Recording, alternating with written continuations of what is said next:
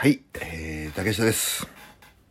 えー、皆さん聞いていただけましたでしょうか、えー先週の金曜日、えー、それと今日のね、金曜日、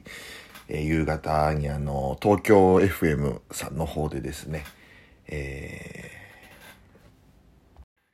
松任谷正隆のちょっと変なこと聞いていいですか？という番組に、えー出演をさせていただきました。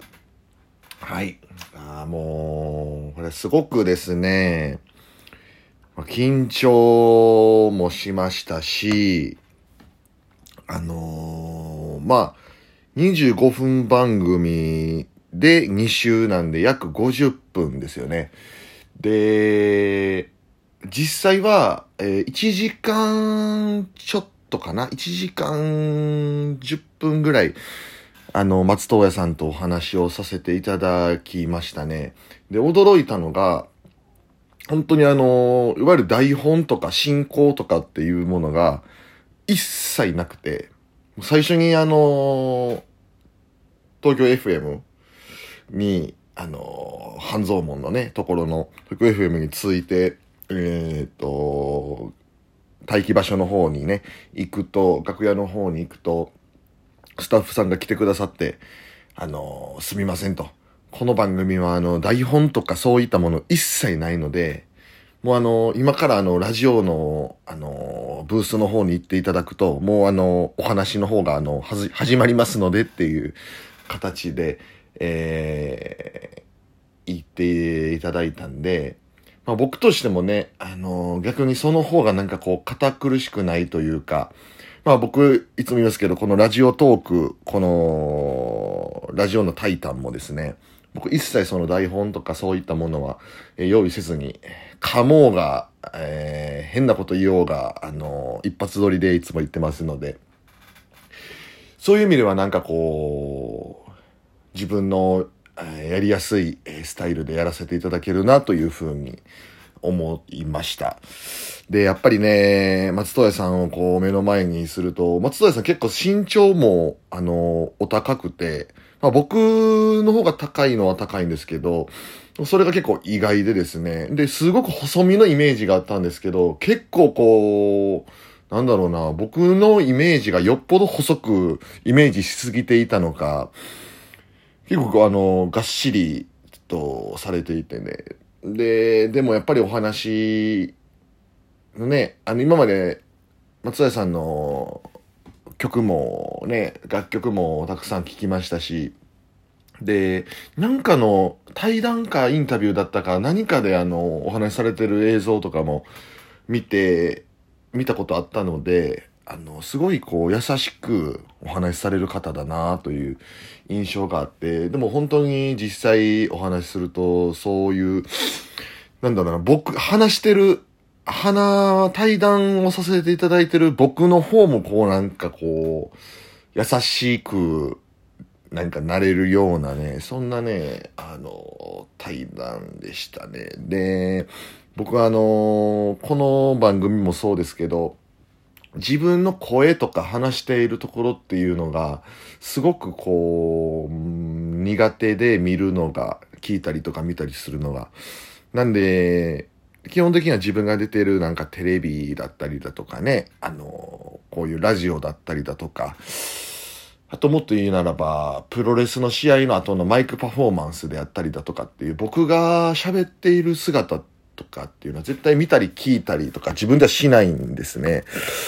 でも、せっかくね、松任谷さんとの番組なんで、あの、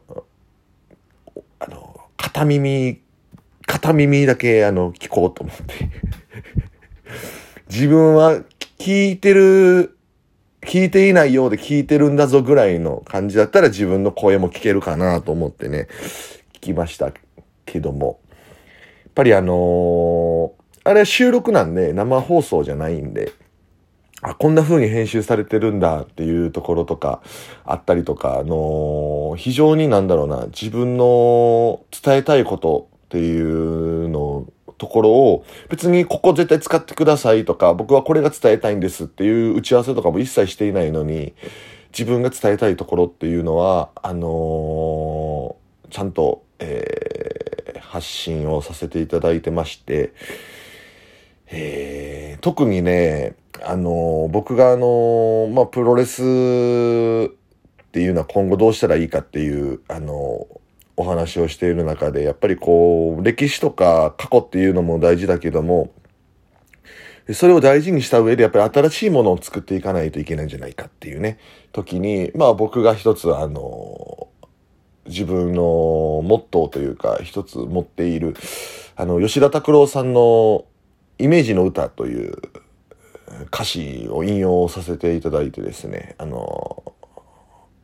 新しい、新しいじゃないや、古い船を今動かせるのは古い水夫じゃないだろうというね、歌詞を、えー話させていただいたんですよね。で、って言った時に、あの後ろであの吉田拓郎のイメージの歌が、の、前奏がこう流れ始めて、あ、すごい、粋な演出だと思って。で、僕がこれからの未来のプロレスで何を見せたいかっていう話を終えたところで、ちょうどあのその、古い船を今動かせるのは古い水夫じゃないだろうの、あのその船と水夫に関する一連の歌詞があるんですけども、そこの部分がね、こう抜粋されて、あの、イメージの歌が流れたんですね。なんか、ああいう粋な演出というか、まあ結局音楽を絡めた部分っていう演出がやっぱり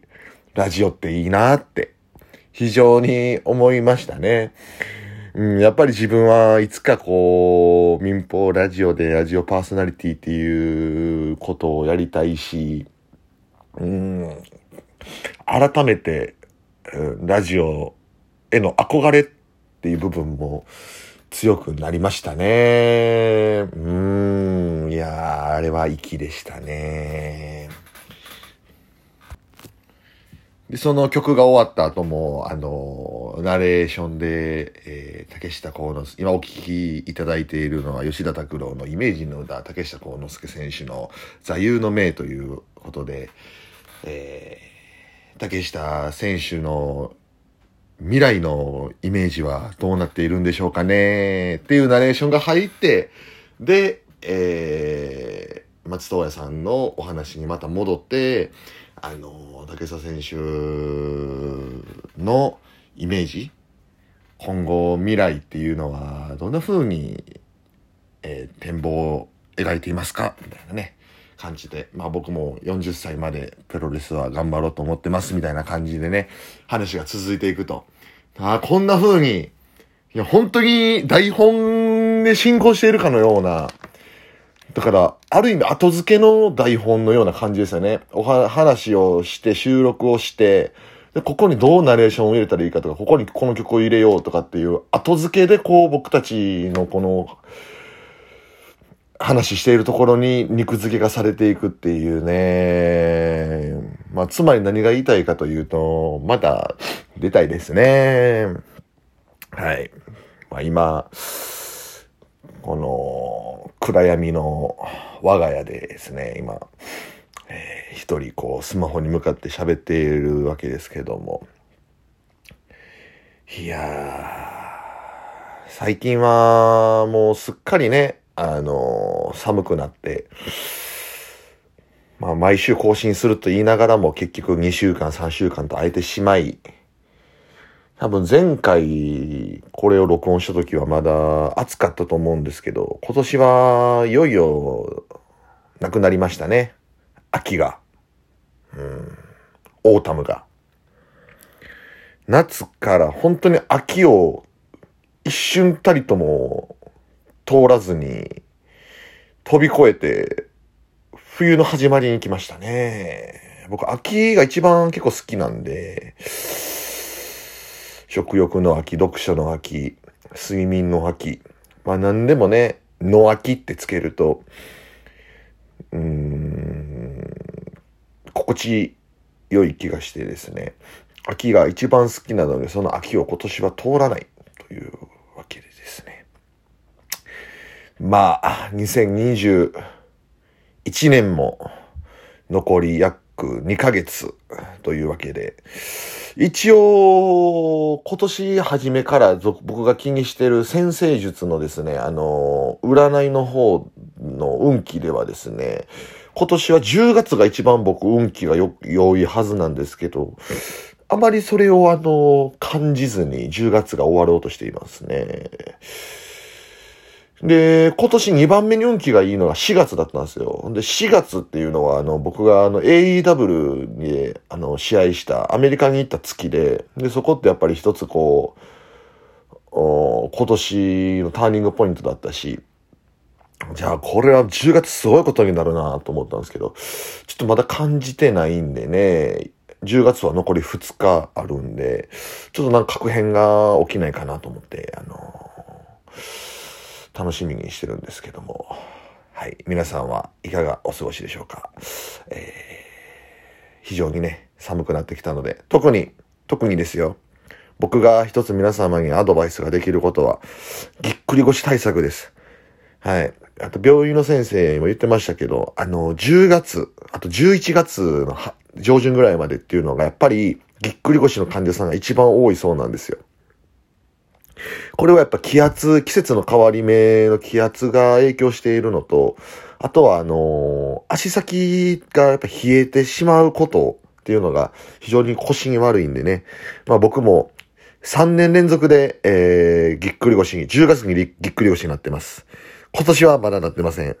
あ、今年はなってないから、まあ、ある意味運気がいいと言えるのかもしれません。はい。残り2日間ですね、10月、今年こそはぎっくり腰にならないように乗り切ろうと思いますので、皆さんもお気をつけください。それでは、